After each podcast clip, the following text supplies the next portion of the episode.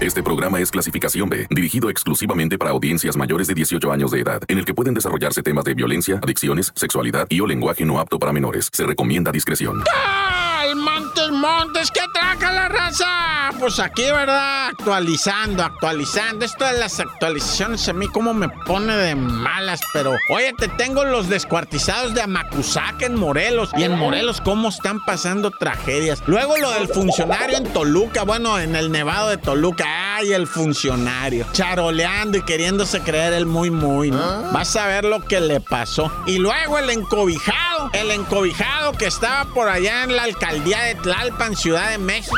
Fíjate, no, no, bueno, no lo vas a creer, pero primeramente yo voy a proceder a hacer mi presentación porque es muy bonito, loco, llegar y decir, hola, ¿qué tal? Yo soy el reportero del barrio y ustedes escuchando el tan tan se acabó corta.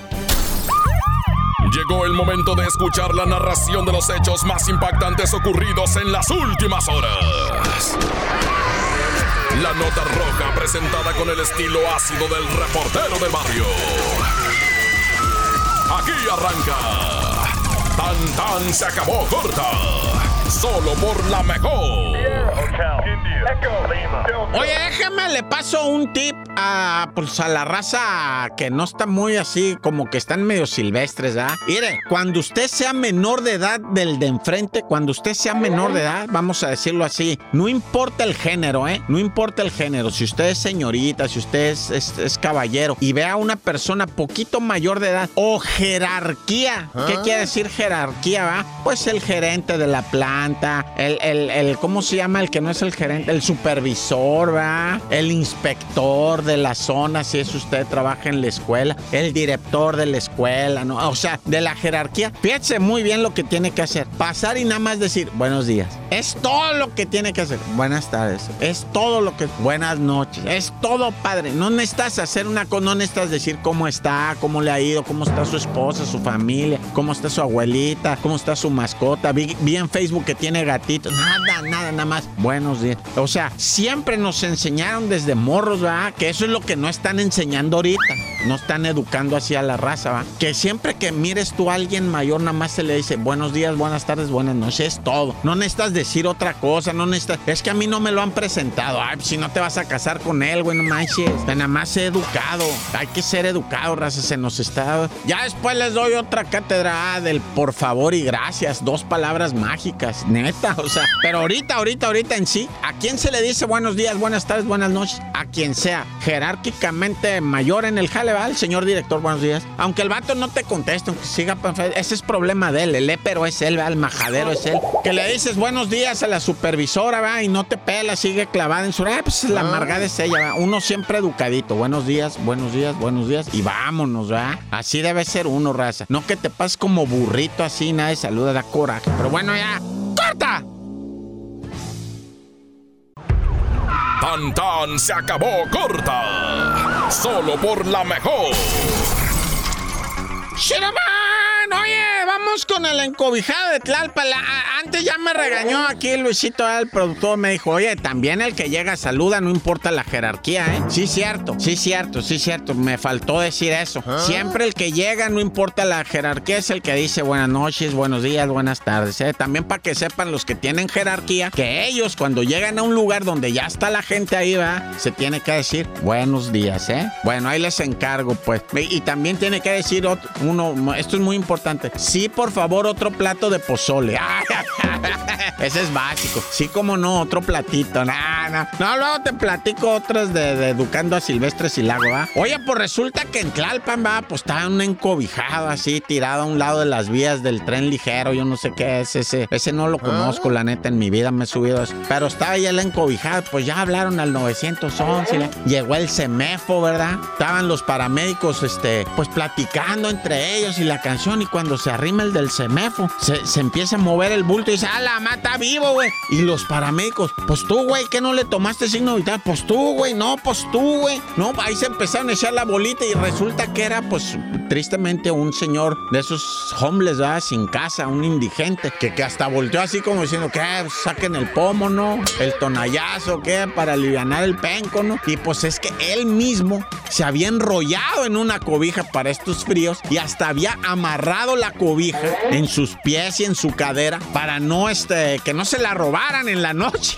Neta, y pues eran como dos o tres harapes en los que se envolvió toda la noche y pues ahí se quedó inmóvil, ¿verdad? a gusto. El compa calientito adentro de los cobertores, incluso hasta en la espalda tenía así como unos pedazos de cartón, él mismo se los amarró y dijo yo, cuando menos madre me congelo, ¿ah? Pero fíjate, los paramédicos ya daban por hecho que era un bulto, hay un encobijado. Dije, no, pues está muerto, está encobijado. Pues ah, ya estaban echándose cigarro y platicando, ¿ah? Cuando llegó el semefo y dije, oye, pues este güey está vivo, ¿qué te pasa, Y el, compa, o el, indigente, por risa y risa, Ah, pues ya saquen un chanatito, ¿ah? O sea, un cafecito ahí, algo negro, áspero, ¿ah? Y pues si trae un piquetillo, pues mejor, no, ya. ¡Corta!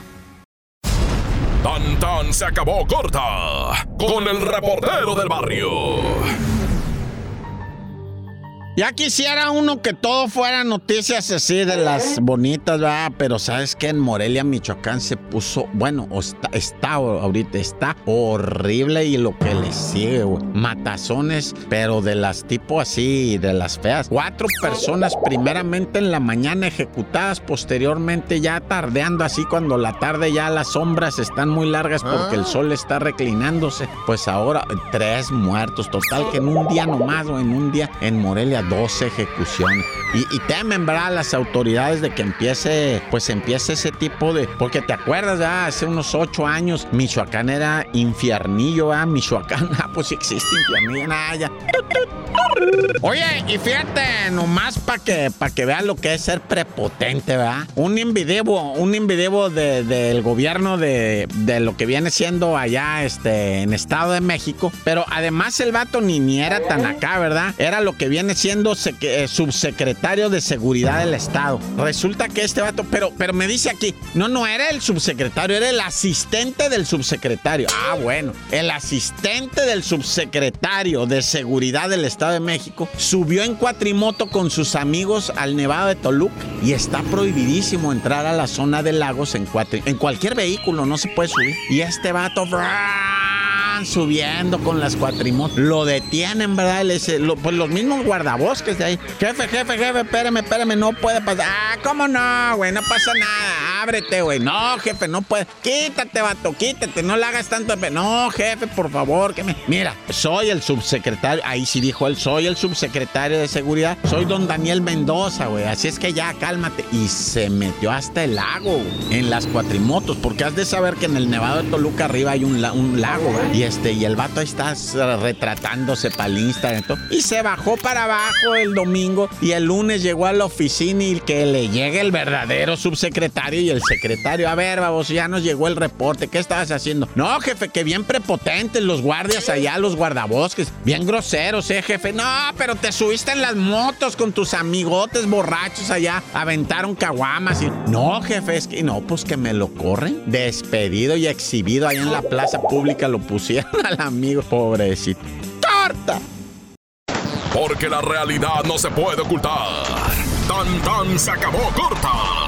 Solo por la mejor.